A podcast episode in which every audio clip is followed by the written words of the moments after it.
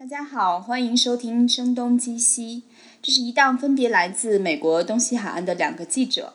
为你带来的节目，希望带你看不一样的美国。我是第一财经周刊驻纽约代表张晶，我是徐涛，曾经是张晶的同事，也在第一财经工作，现在在三十六氪做科技报道。呃，首先呢，我觉得呃很开心，第一次在 IPN 旗下一天世界试播的节目就收到了一封读者来信，嗯，谢谢这位叫林曼的读者的呃听众，sorry，可能很长时间在媒体工作都习惯用读者这个词了，谢谢这位听众的认可，他也抛给了我们一个非常有挑战性的一个问题哈，那徐涛，我先来把这个问题念一遍，好。他说：“啊，我一直在想，无论谁当选，对于美国的政治和经济会有一个完全不一样的局面吗？还是说三权分立？其实总统在大的方向上还是会被制衡。现在国会是共和党，最高法院是民主党，所以无论是特朗普还是希拉里当选，只是这三权之间较量和制衡的方式不同罢了。”嗯，首先我很感谢这个听众，他非常的去认真的思考这些问题。嗯，我想首先我基本是认同这个观点的。我不知道徐涛，因为徐涛其实大家不了解他，他的有一个背景，他是学法律的，他这方面比我是专业很多的。你你怎么看这个读者的想法？嗯，其实我可以把它说的更加细一点，因为硅谷也一直在讨论说，民主党或共和党谁做总统，究竟会对整个硅谷的政策带来多大的不一样？因为以前大家会，就上次我们也提到说，硅谷是特别倾向于民主党派，而民主党派从奥巴马担任总统以来，一直对硅谷有很多科技方面的支持，所以大家也会说，如果是特朗普上台之后，是不是会对硅谷？的整个政策发生影响，特别是啊，特朗普成为了共和党的候选人之后，Facebook 的创始人等等人都会出来开始捐献钱，说我们要狙击特朗普。但是我也看到一篇文章，他是啊，Anderson Horowitz，这是一个在硅谷非常有名的天使投资人，的的对那个投资机构，他其中有一个专门进行政策政治分析的这么样一个合伙人。当然，他也是法学法律出身的了。他就分析具体具体分析的说，共和党、民主党，他究竟在政策上会如何影响到硅谷？所以他的，如果我直接就把结论说出来，他觉得是影响不会太大。他说，首先影响硅谷最大的其实是，嗯，州州和地方的立法，因为那个美国是联邦政府嘛，所以州有很大的立法权跟那个呃行政权。所以就比方说。现在，嗯，张晶可能就也会更加熟悉 L B N B 在纽约遇到的纽约的政策就是很大问题。纽约可能对 L B N B 的出租会有很多限制，对不对？张晶就很严格。对，然后像 Uber 到底是不是能就对待他旗下的这些，嗯，司机究竟是什么样的关系？到底是临时工呢，还是正式工人？是不是要给福利？所以各个州。他们也会在说我们要制定一些政策，所以这个层面上，联邦起不到太多的作用，反而是各个州政府、地方政府他们的嗯权力会更大一些，就直接的影响会大一些。然后另外一些，就比方说啊，像无人机或者是无人汽车，现在在美国已经是提上议程的一些话题，但这些也不是民主党跟共和党能够左右的，它它更多的是就比方说啊。美国交通部，它正在出台一些政策，或者是呃，FAA，FAA 是应该是联邦飞行器呃管理局吧？协会。对，嗯，所以它这两个是没有党派，它就是一个职能部门，所以它也不受党派控制。然后，但是就但影响多多少少也会有，就就分量，也许如果我们说可以用一个数字来说，那百分之三十，百分之二十。比方说，啊，特朗普说我们就不允许移民进来，那可能真的就是在雇佣这方面就会遇到很就硅谷这些大公司如何雇佣到更加便宜的 engineer 工程师，那会是很大的问题。但这个 A 十六 Z 就 Anderson Horowitz 的合伙人也说，这个就不仅仅是硅谷的问题了，那可能涉及到整个美国其他其他其他的公司也会遇到的问题。对对，所以就是。硅谷基本上就是一个缩影，就说到底会怎么影响到整个国家法律的影响、政策的影响之类的。对，我觉得其实这个很大程度上，如果回应这个问题的话，呃，观看上一届政府的很多表现，其实就可以得出答案。像奥巴马在做了两届美国总统，其实在他在任期间呢，不断的在跟这种国会进行呃持续的较量，搞得美国政府当年都关门的事情，我想大家应该还记忆犹新。还包括这一次奥巴马之前极力推动了一个叫 TPP。呃，有点复杂，它呃应该中文叫跨太平洋伙伴关系协定吧，反正搞得旷日持久的。在民主党内部选举的时候，希拉里和 Bernie Sanders 两个人也为此产生了分歧，当然最后希拉里又放弃了立场哈，站在了 Bernie Sanders 那一边。总之，这个就是呃因为。嗯，立法、司法、行政三方相互制衡，我觉得在整个的美国的体系当中，这个应该不是什么新鲜事儿。只不过中间的利益博弈，每届政府的表现都不是特别一样。对，特别是嗯，他的利益制衡关系是这样子的，就比方说总统他说我要推行什么样的政策，他是需要国会来批准。然后如果说有人说，就呃有人觉得他这个其实是违宪啊什么的，他是可以上交最高。最高、最高、最高、最高法院，然后让法官来进行裁定。嗯，所以这就是他如何制衡的一个非常明显的表现。然后我想，那个可能还有另外一个很很有意思的就是，因为共和党它内部其实现在也已经很分裂了，Trump 其实并没有得到共和党。的支持，然后所以那个呃，国会里的共和党人是不是能够真的站在 Trump 的这一面，帮助他推行很多政策，其实也是存疑的。对，我觉得不管是希拉里还是特朗普最终上台，其实每个总统都希望自己在任的时候有一个愿意合作的国会，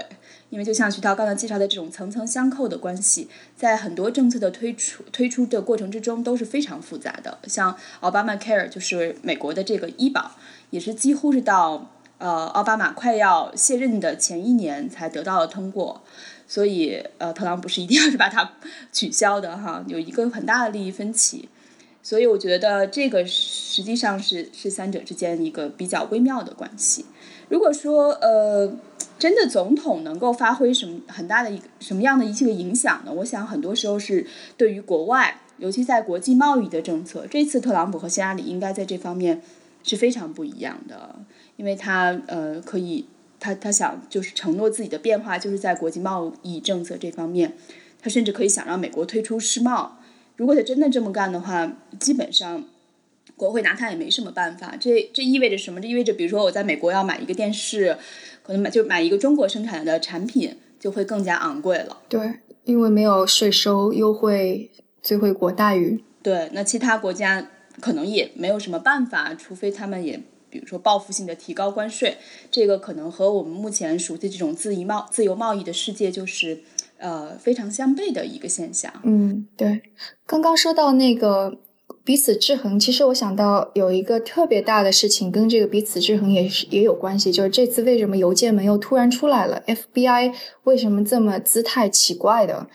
就是就是就开始，其实是惹恼了民主党，其实共和党也不是那么高兴吧。所以就 FBI 为什么这个时候已经总统大选还有几天了，还要跟国会说说啊有调查有了新的进展？其实是 FBI 想要向国会证明它是一个非常独立的机构，他他不想说我我在我这虽然他这个表现已经好像是我卷入政治当中，但他的姿态其实是。为了自己证明自己是独立的这样一种，对，其实这真的是呃，美国政治中把这种现象叫做十月惊奇，就 October surprise。嗯哼，基本上在这一个月，很多的呃，不管是这种调查，嗯，像 FBI，FBI 其实在今年八月份的时候就拿到了一些相应的资料，但是他就迟迟的犹豫的状态，并没有把它爆出来，就是因为怕影响大家对总统候选人的判断。就基本上，如果干扰总统大选，在大家很多人都会认为这是一个非常，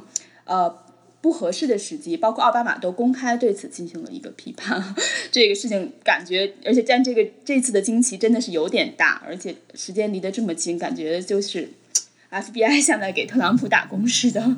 对，但其实那个如果了解一些背景的话，就知道其实 FBI 现在的处境非常的微妙，因为 FBI 在美国历史上，FBI 是啊联邦调查局，它在美国历史上其实有一段黑历史，就是胡佛担任啊联邦局联邦调查局局长的时候，动用了很多非法的手段来进行啊政治的干预啊，或者是。嗯，就是这种这种非法的证据的搜集啊什么的，所以这段历史可能很多人也都知道。所以在那之后，FBI 其实一直是被国会公众，因为国会、国会议会、嗯参议院什么的也相当于是代表民意嘛。嗯，他其实也是一直是对他会有说是不是要限制 FBI 的权利，就这种争论一直存在。所以 FBI 它的处境非常非常的微妙，它。必须保证说，我自己是处在一种中立的立场上，我没有偏向民主党，我没有偏向共和党，我是一个非常中立的执法机构。但其实这背后隐藏的还有一些很微妙的情绪，就是一个民主社会中，其实大家相对而言是各个机构之间是靠一种信任的力量在凝聚的。但是 FBI 这样的表现，其实给人的感觉是非常的慌张。然后他如果。呃，现在这个美国的情况就是，刚刚徐涛也提到了，共和党内部严重分裂，但整个国家其实也严重分裂，所以大家都会有一种恐惧的情绪弥漫。反正 FBI 就觉得我不想把这个火放在我这里，就把这个火推出去，但是这个火其实就会那个烧到方方面面吧。所以其实这个叫科米是吧？联邦调查局对科米呃局长，他实际上也是在很慌张的情况之下，嗯。我不好讲他是犯了错，因为我对这个政治体系并没有那么熟悉。但是其实他在这个时机，很多人对他的这个呃争议和批评的声音都还是存在的。对，奥巴马是公开批评了他，但是其实换一种角度，我也能够理解。就因为如果事后他被别人指出说他当时就，我觉得共和党或者 Trump 很有可能会这么做。就是如果是选举结束之后，然后 Trump 他失败了，他。想要翻老账，说你看当时 Comey 已经有了这些的材料，但是他没有公之于众。FBI 和 Comey 本身他是会受到声誉上的指责的，所以这个这个事情很很很那个，就在这个事情发生之后，特朗普也发表了一段声明，也是很有意思。他就是说，在八月份，FBI 就相当于结案，说虽然啊希拉里犯了错，但是他没有构成犯罪。啊，特朗普就说那个 FBI 不诚实，Comey 他的那个 reputation，他的声誉是得到了玷污的。而这一次，Comey 他是一个非常勇敢的决定，并且挽回了他自己的声誉。所以你看，就是 他这 Comey 真的是一个非常难做的位置，我很同情他。嗯，不过不管怎么说，谁最后上任，我想就即便希拉里担呃成为了美国总统，我想他上任之后这个位子也并不是很好做。其实，在目前的情况之下。大多数人对他的信任都非常有限，即便在 Comey 送出这份就万圣节大礼之前，我想人们已经对希拉里表示了深刻的怀疑。对，他其实呃有一个说法是说，如果希拉里能够重返白宫的话，他将成为美国历史上被调查最多的一个政治人物。就像他先生当年有很多的丑闻，都可能没有受过这么多的调查。对，所以像共和党那些人，我觉得肯定会在。这些民意的推动之下，对他继续调查。就即便我们其实这个时机，包括呃，Comey 把这个事情爆出来之后，我在知乎上，呃，还有很多的平台之上，都看到了一些阴谋的论调。啊，对，阴谋论是就非常盖棺定论的说，克那个希拉里·克林顿一定是跟 ISS 是有关系，就是就很多就直接盖棺定论的这么判断了。其实 FBI 还没有那么。绝对的做出调查的结论。对，但其实这也是煽动了某种情绪了。我想在美国境内，呃，我还真的去搜了一下那些阴谋论，就英文搜索了一下，他们大多都是来自那些英国小报，就是像《每日邮报》啊，《Daily Mail》应该是叫这些小报，其实就有点相当于我们北京地铁的那种散发的报纸吧，就没有人真的特别认真对待他们的。哎，为什么是英国的小报？呃，其实这个小报就是一个英国的传统，就是默多克时期，比较现在也是默多克。嗯，他们英国有很多的小报，就属于有点捕风捉影，然后帕帕拉奇就像我们所说的狗仔队吧。呃，去报道一些明星啊、富人啊、八卦啊，然后一些非常呃闪烁的、没有太多来由的东西，就是噱头、点击率，可能这些东西都是很相似的吧。我觉得香港也有大量这样的媒体，其实可能跟这个传统也有一定的关系。当然，这是另一个话题了。嗯，因为阴谋论说起来就很多，我们就就不去讨论它。嗯，暂且搁置这些阴谋论调。但我想，这个克林顿基金会现在应该是叫。希拉里·切尔西·克林顿基金会是吗？这个全名，他们三个人的名字都在上面。嗯嗯。他的确是收受了大量可疑的现金。嗯。而且希拉里本人没有完全从这件事情当中切断联系，包括现在离真正结果诞生只有五天了，他都没有公开的发表说，呃，如果我有朝一日成为总统的话，我将彻底跟这个基金会，嗯，就是可能断开联系。他到现在都没有公开的表态。其实这个事情。很多人都会给，就会给共和党很多人一口实，嗯，他们完全可以呃随意的去，呃抓住一点信息就把它放大化。而且而且，其实那个即使克林顿的呃希拉里的邮件当中没有任何泄露美国机密或者没有任何暗箱操作，其实也已经给很多人带来了很多把柄。意思就是说，你为什么一定要把啊这种公务的邮件放在你自己的服务器上面？你自己是出于什么样的想法？嗯，如果别人没有意识到你这两个邮箱的区别，不小心就给你发发了机密的邮件，那怎么办？你入主白宫之后，你到底你呃，因为还有一种说法就是，呃，希拉里身边的人一定是给了他一些建议的，说你不能这么做，这样是在拿你的政治前途。就是做做就在在作为儿戏什么的，嗯，但是希拉里依然罔顾了这些，因为他的考虑是我不想把我的私生活，就是在美国是这样的，你担任啊高公职，你所有的邮件往来是在政府的邮箱上，然后会有一个机构叫做我忘记叫什么名字了，应该就就就类似于邮件调查啊管理档案小组这样的，他会可以是把它分成档案以后。但凡发生什么事情，是可以重新调查这些档案的。所以，呃，希拉里肯定是觉得我不想把我的私生活，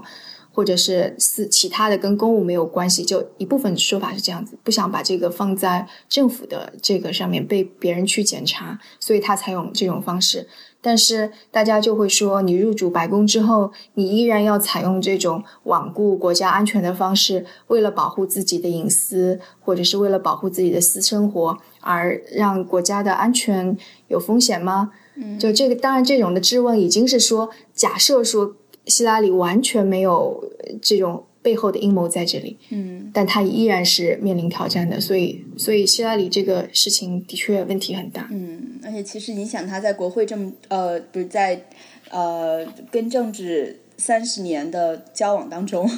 他其实和华尔街的关系一直都还是蛮近的，包括给给 Goldman Sachs 做演讲收二十五万美金的这个，对，而且是付费，对，嗯，所以这些都会造成很多人对他的疑问。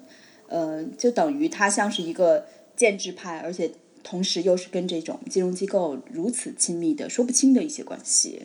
嗯，包括其实我们上上期节目也特别提到的，呃，徐涛比较熟悉的硅谷很著名的投资人 Peter Thiel 是吧？嗯，这个名字我总是发音不是特别准确，嗯，应该是 H 不发音的。所以他其实我们上期也有提到，他在十月三十一号。在华盛顿的国家记者俱乐部发表了一个二十分钟左右的演讲，随后又有将近四十分钟左右的问答的时间。那些问题应该是来自于呃在 Twitter 上或者很多社交网络上搜集的问题。呃，我看到那个主持人手里拿着差不多有两两英参加的记者吧。哦，我看到他们也有在社交网络上提前搜集，就是你可能 put 一个 hashtag，然后你的问题就有可能被选中。嗯。嗯，所以是我看那个主持人在不断的翻那些问题啊，应该大家又有大量的问题想问他，因为他是硅谷中不多的公开支持特朗普的人，然后在当天也发表了支持的一些理由。因为我和徐涛都看了他的那个实况的直播，呃，徐涛的看法我们事后有讨论啊，徐涛觉得他很多说法并不是特别有说服力，对吗？我觉得他他说的，我我我其实我都不太明白他。究竟在表达一些什么看法？他很多都说的很含糊，就比方说，也被很多媒体所嘲笑的，就他说了很多 bubble，他觉得移民问题是一个 bubble，然后房价问题是个 bubble，还有点 com，还有股市各种各样的都是 bubble。所以有一个媒体我忘记是什么了，直接说那个，嗯，Peter Thiel 已经陷入到了一个 Trump bubble。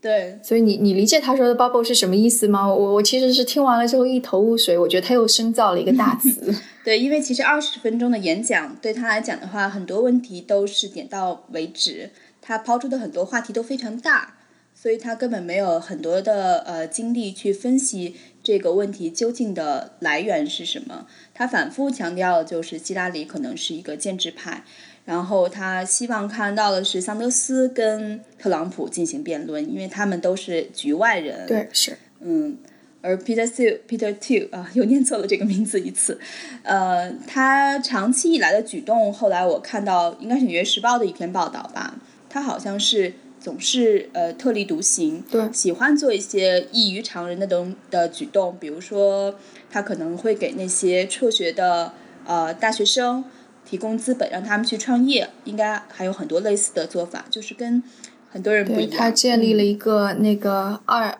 那个 twenty under twenties，就是说那个支持二十个二十岁还不满的小孩，支持他们辍学，让他们去创业。但是其实这个举动，硅谷里边也会就没有公开说，但是也会有些非议，比方说那个 Mark Anderson 或者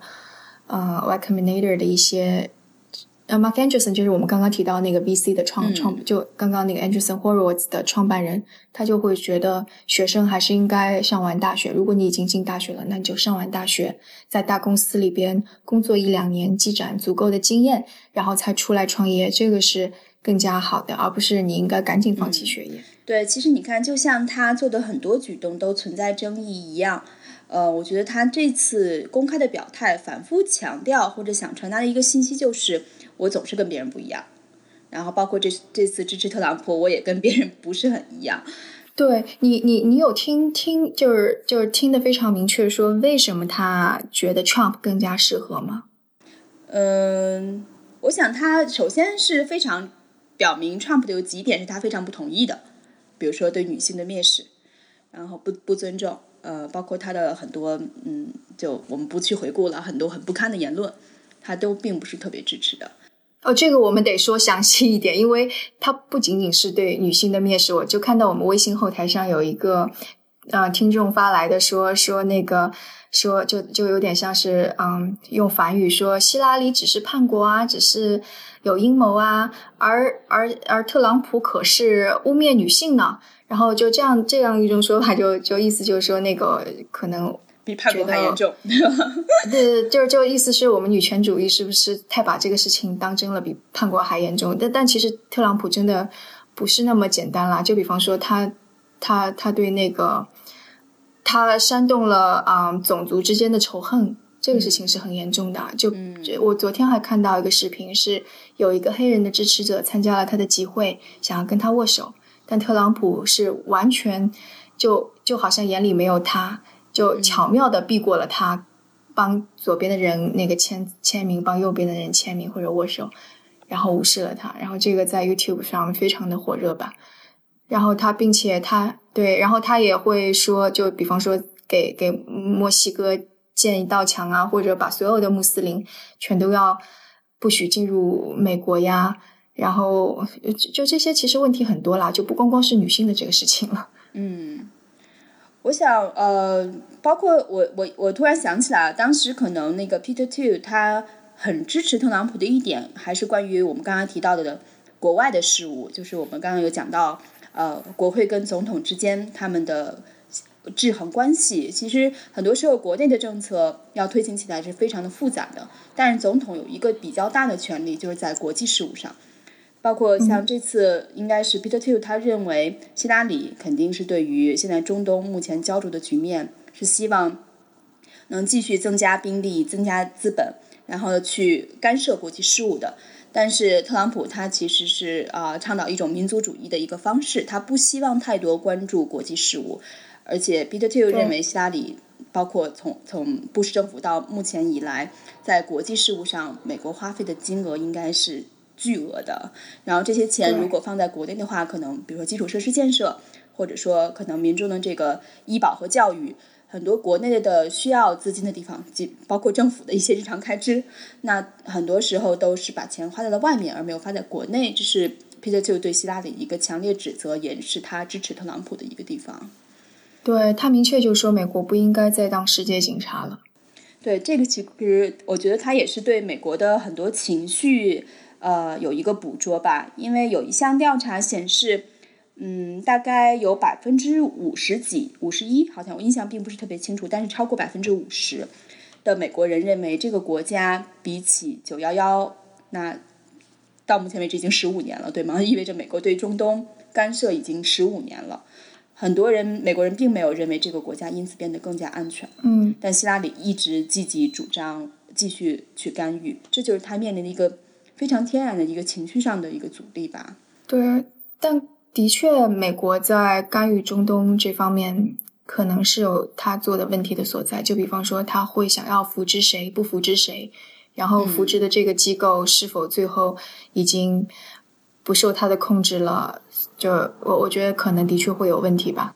嗯，但特朗普更糟糕了。我觉得他他，我不知道大家有没有留意啊，就是关于这个核战争的事情。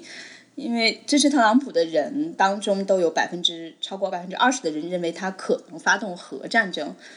那那真的他是有这个权利的。我想这个后果不用想象都是非常非常不堪的。嗯，对。所以提到这个问题，Pew Thiel 在演讲的过程啊，在接受记者问的时候，很很很奇怪，他就会认为希拉里更加可能导致核战争。然后，当然，他迅速的补了一句说：“啊，我没有，我我觉得希拉里那个发动核战争的可能性也很很小，但他的可能性要比特朗普大，所以就着补了这么一句。就公开这么说，还是挺令人惊讶的吧？嗯，因为其实没有任何人在过去如此公开的，或者说认为发动核战争是一个小事。大家在提到核这个事情的时候，对历史稍有了解的人。”都不会认为这是什么好事情，也不会这么让让它有发生的任何可能性，对吗？嗯，对。而且我觉得，其实如果我们去看说现在，嗯，就不管是穆斯林墨西哥人在美国，还是说穆斯林人在欧洲，我觉得很大的一个问题是，本来这些就是那个地区之间的不平衡太严重了，就不管是政治上的不平衡，还是经济上的不平衡，所以导致这些移民移到新的国家的时候，他们可能不管是文化还是教育水平，还是各方面，其实是有差距的，所以会让当地人会觉得这些人就可能让人很不舒服。但是如果我觉得就是不是用一种全球化的视角去解决这个问题，而是让这些地方的人接着穷着，接着遭到嗯各种的盘剥，接着没有文化，那一旦说就是一旦就是战争接着发生或者什么的，这些人还是会源源不断的流入美国，你是没有办法阻止的。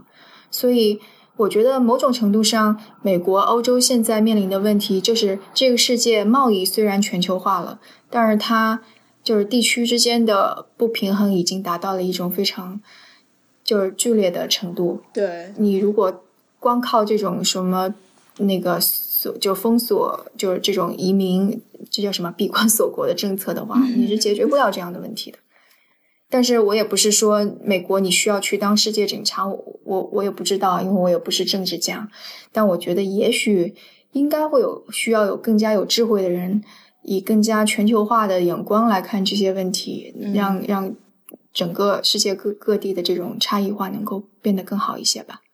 对，就其实不管是什么所谓的这种民族主义、孤立主义，还有完全的那种啊不负责任，我觉得。这个也说明了一个问题吧，就美国大选这个事情，很多时候并不是美国国内自己的事情，也是一个影响全世界的一个事情。对，嗯，这一点是就无可厚非的，也不可回避的。嗯嗯，对。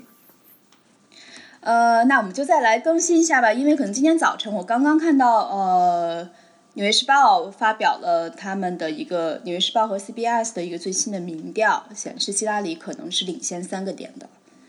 只有三个点吗？对，只有三个点。嗯，然后之前在呃另一个民调，反正这些民调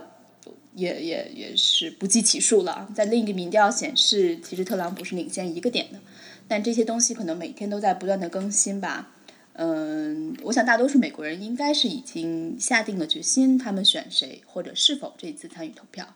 对，嗯，但是只是这种目前如此微弱的差距和接下来几天的变化，嗯，都可能让人很难得出最后的结果会是谁。倒是昨天晚上，特朗普刚刚公布了他嗯会宣布自己成功或失败的一个呃结果的这个地点。是在曼哈顿中城的希尔顿酒店，对，嗯，十一月八号，嗯，然后我们就开了个玩笑说他是已经预见到自己失败了吗？对，这个其实还蛮有意思的。他是我看到《华盛顿邮报》的报道显示，他是租了一个 ballroom，就是一个舞厅吧，ballroom 大概是这样一个地方，宴会厅，所以他总对宴会厅，它总归不会是特别大的地方。不会是特别大，这个大是和什么相比呢？就是和希拉里的场子。希拉里是选择了在呃离宾夕法尼亚车站三十四街曼哈顿宾夕法尼亚车站不远的一个地方，叫呃 Javits 呃会议展览中心。这个地方每年就会举办像年初呃国际玩具展。就是纽约的国际玩具展是最大的一个玩具展啊，然后到五月份还会举办像呃米兰设计周一样规模的纽约设计周，所以我提到这两点是大家可以想象这个地方有多大。嗯，对。所以希拉里是特意选择了在这里作为他的一个呃宣布结果的地方，但是这个地方还很奇妙，如果你路过它外面的话，呃，如果来美国旅行的很多人可能会坐那个 Megabus 去。附近的华盛顿或者波士顿，就是正在它的旁边。你可以看到它是一个巨大的一个玻璃房子，所以希拉里选择这个地方有一个双关的含义，就是他想打破玻璃天花板。嗯，然后直通华盛顿吗？对，我们也可以把这个含义继续延展一下，可以，哎，隔壁的 bus 就可以把你带到华盛顿去。直通华盛顿。嗯，对，四年前奥巴马选的地方也非常大，也是一个啊国际会议中心。他除了能够容纳他所有的竞选团队，他的呃支持他的党派人士，他们民主党的人士，还有以及各国的记者，真的是各国好多记者都来了。除此之外，还有很多嗯，就当地的民众，在应该是在就是啊，奥巴马已经确定就是胜利的，虽然就计票没有结束，但是已经基本上可以确定胜利的时候，嗯，就好多人，当地的民众都可以容纳到。这个会议中心来，对现场来，你基本上可以把它看作相当是比一个体育场还大的一个地方。所以，特朗普选择这个地方也是挺奇怪。也许他已经预见到自己的命运，或者他本来就没有想要跟更多的民众分享他的喜悦吧。因为特朗普好像通常不太，他他虽然在 Twitter 或者上社交网络上很活跃，但是他在线下跟他支持者的互动没有像他之前的那些。嗯，民呃共和党内的候选人那么呃的的提名者那么活跃。嗯，对，其实呃四年前应该是徐涛去了芝加哥是吧？对，芝加哥对。嗯，当时应该是罗姆尼是在波士顿，我我的印象好像是，呃，好像罗姆尼当时在波士顿自己也是，就即便因为当时呃票数还是蛮接近的吧。所以，呃，罗姆尼可能还是会怀有一些希望。他当时在波士顿，我印象中好像还是放了烟花。总之是把它当成一个很喜庆的事情，呃，在庆祝。呃，在我想在曼哈顿上，可能特朗普没有放那个烟花的打算。对，而且他如果说希拉里赢了，他都没有打算承认希拉里是美国总统呀。按照他之前不管是第三次辩论还是第三次辩论之后的声明，对不对？嗯嗯，对，所以这个 我们当然这只是我们两个在呃做对这两个地点做一些分析啦，因为还是蛮有趣的，这个背后可能预示着一些什么。但究竟特朗普自己怎么想，他为什么选择在那里，嗯，还是蛮有趣的。反正当天我昨天还做了一个呃，因为有一个另一个记者朋友看到这个地点以后就告诉我啊，赶紧去订个房间啊。然后我就真的打开了 Expedia，因为我并没有试图订房间，但是我查了一下当天。十一月八号的纽约，大多数中城的酒店是非常空的，就是你基本可以以一个还不错的价格订到房间。但是在这个希尔顿这家酒店是显示那一天是完全没有办法预定的。我想他可能也是呃有安全方面的考虑，或者说可能当天呃也确实很多人会待在那里吧。嗯嗯，他为什么没有在自己的资产上面他为什么选了希尔？这个还还蛮有趣的。我正好也是看到那个报道里写，其实呃，我们上期节目也提到，在第五大道的 Trump Tower 就特朗普大厦里边，实际上是他的竞选总部，或者说是他最早宣布自己参与美国总统竞选的地方。但是那个地方当时呃，因为一些原因，地方呃很小，他也可能是在外面呃占路啊，有一些不合规的做法。最后是被纽约市政府罚了一万美金的，嗯，所以可能那个地方确实是首先很拥挤，呃，第二没有办法容纳那么多人选，他就选择了另一个离那里并不是很远的一个地方。虽然在我们看来那个地方也没有大太多，但是比他自己的场子可能还是要大一些的。嗯嗯，那这可以理解了。他可以在华盛顿旁边他的那个资产资产里边对，那是一个 豪华的非常豪华的。啊，酒店对，嗯，正好两周之前，可能有一些听众不知道有没有看到消息，大概是在呃两周之前，呃，特朗普也是在华盛顿刚刚揭幕了他最新的酒店，他们全家人集体到场，像任何一次他们不管在辩论还是任何场所的出席的情况一样，嗯，对，我很好奇究竟呃，您谁会以后去住那个酒店？应该也是很多人的，但是至少在目前来讲的话。可能很多人并不是愿意太亲近那个酒店。为什么呀？呃，其实特朗普自己也承认了这一点。在他参与竞选之后，他所有的生意都是受到影响的。这个影响是下滑的意思。嗯。包括我记得去呃拉斯维加斯的特朗普那个酒店，也跟他们的工作人员聊起来，确实是呃这一年以来整个房间的订阅的数量呃是在下滑的。因为可能很多人，我猜测心里啊，我并没有问那些去救助或者不去救助的人，嗯，大家可能希望还是保持一定的距离吧。嗯嗯，或者当然直接是一点说，有些人因为他的一些厌烦的言论，以往觉得嗯不太因此去干预自己的酒店上的选择，嗯，但现在也可能啊听到那言论，反正有那么多的选择，我为什么一定要去住他的酒店？对，现在其实共和党。他这个党派本身也面临着跟特朗普酒店同样的嗯问题，就因为特朗普现在支持者其实不是传统意义上共和党支持者的那部分人，就更多的是草根蓝领白那个就是稍微穷一点的白人蓝领工人吧。而以前共和党的支持者其实更多的是资本家、精英，对对不对？啊，然后更加那个保守派、更加传统一些的。所以现在那个就因为这个事情，其实共和党内非常两难，他们就相当于是分裂了。就如果他们接着支持特朗普，就他们说因为你是共和党的，所以我们支持你的话，那共和党接下来就会流失很多的，不管是年轻人还是嗯精英啊有钱人，就这就。之前他们的那个中坚力量，所以就我看到一个分析，就是说，如果就共和党派内这么去做了的话，其实对未来就是嗯，比方说十年、二十年内，共和党都是会有持续的影响的。嗯，那这些人肯定就会就去支持共和党了。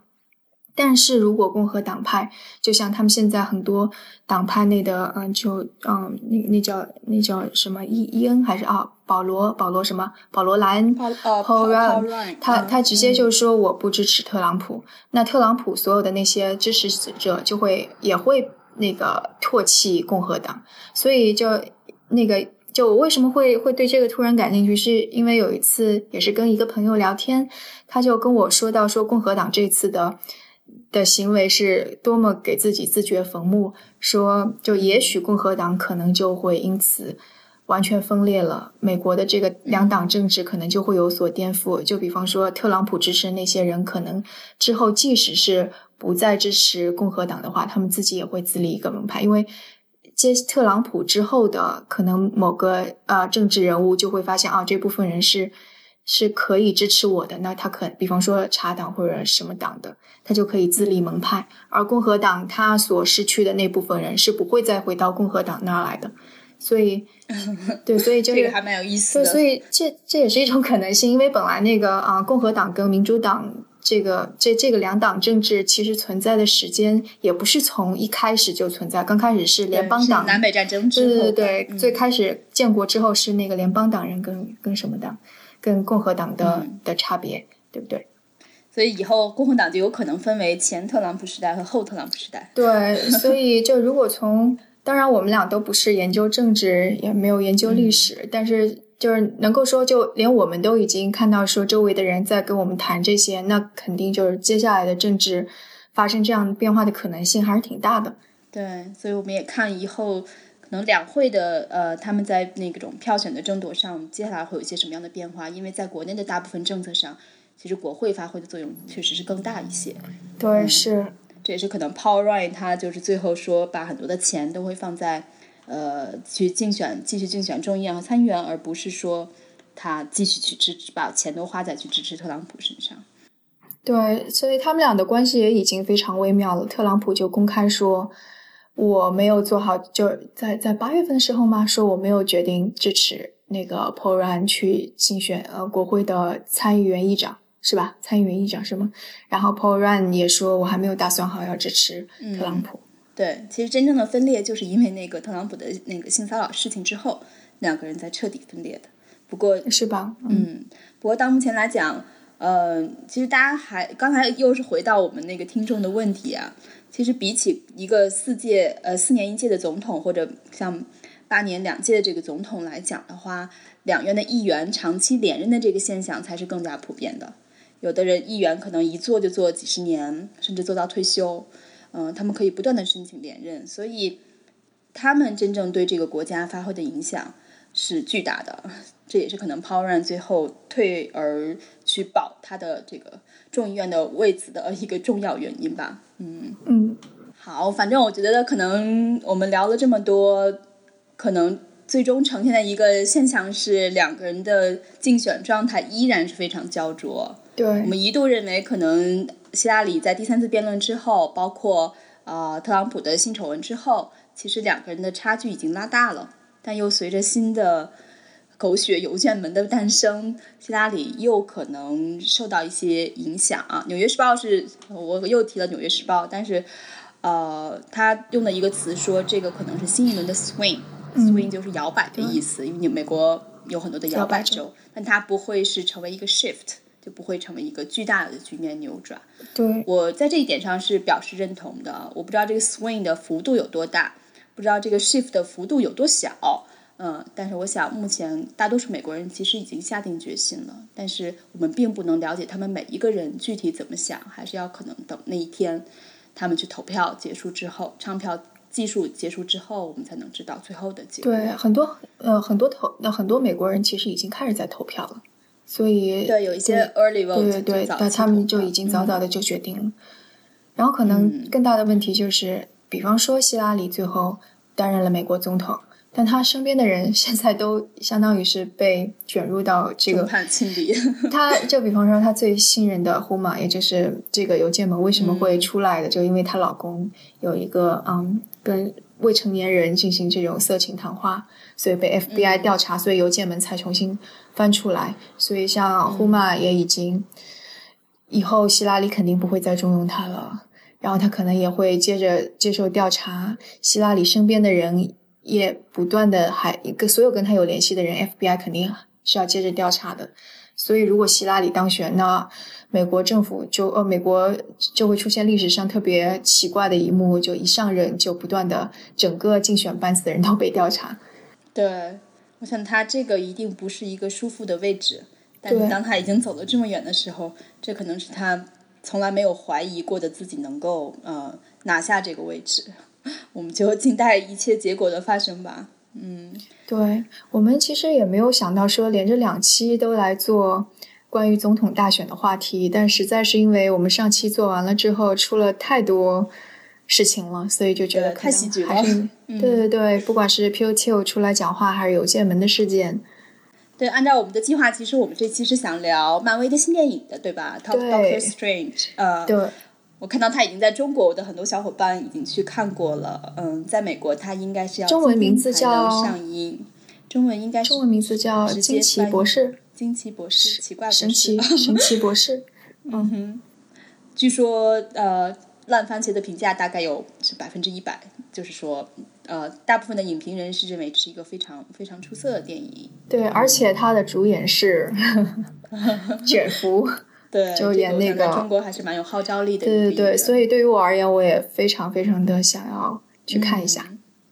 对我印象中，当时我是在呃二零一五年，就是去年的八月份，在呃 Anaheim，就呃洛杉矶，加州的 Anaheim，它有一个 D twenty three，就是可能每两年会举办的一个活动，会把迪士尼旗下所有的新电影啊去讲述一下他是谁，他的主创会全部跟大家见面。然后当时我跟徐涛，因为徐涛他是一个漫威的铁粉哈。然后提到了这是漫威和卷福的组合，哦，但他也是卷福的一个铁粉，可能是 对，是非常兴奋铁粉，对的，呃，我觉得这个就让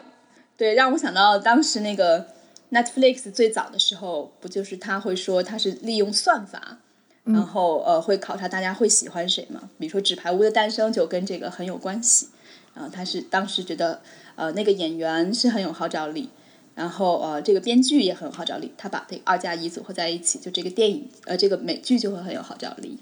嗯，漫威可能或者迪士尼，我不知道他们是不是也这样考虑的。但是，所以你说国内的那些烂片是学了这招吗？找来了号召力很高但没有演技的演员，